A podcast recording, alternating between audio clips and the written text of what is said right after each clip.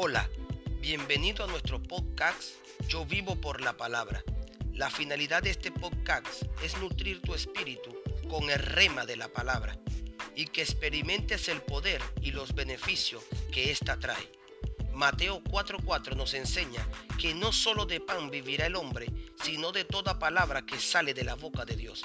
Es decir, una palabra de Dios es suficiente para cambiar tu realidad. Bendiciones.